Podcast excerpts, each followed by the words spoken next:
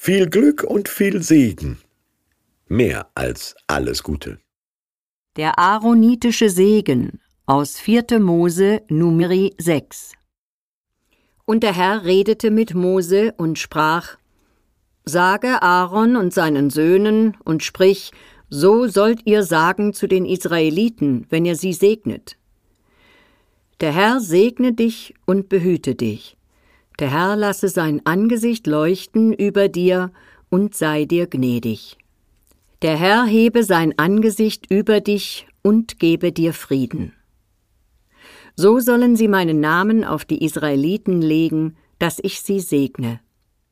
Puh, ein Segen. Wann sagten Sie das?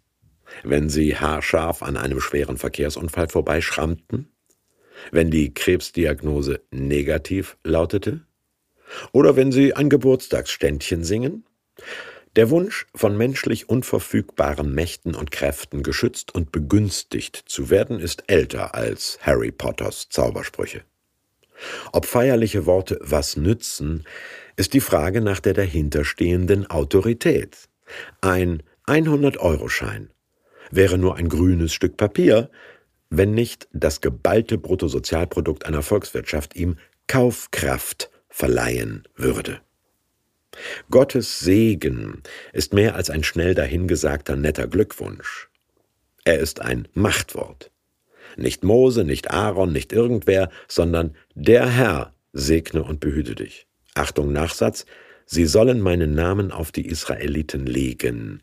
Gott bürgt mit seinem Namen, Gott signiert da die Zusicherung, dass der Mensch behütet, also in der Obhut Gottes bleibt, was auch geschieht dass Gott sein Angesicht über ihm leuchten lässt, also seine Menschlichkeit nach Gottes Ebenbild erhalten bleibt, dass er ihm gnädig ist, also nicht alles so kommen wird, wie es aufgrund seiner Fehler kommen müsste, und dass er ihm Frieden wünscht, mit sich selbst und den anderen.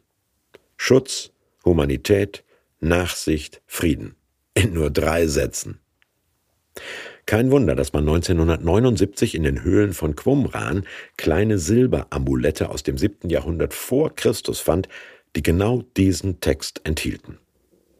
Dass Jesus und seine Freunde ihn in der Synagoge hörten, dass er an den jüdischen Festen Pessa und Sukkot aus den Lautsprechern an der Klagemauer in Jerusalem quäkt und dass Martin Luther ihn 1526 als Schlusssatz evangelischer Gottesdienste festlegte. Ist doch werthaltiger als ein lockeres Schönen Sonntag noch, oder?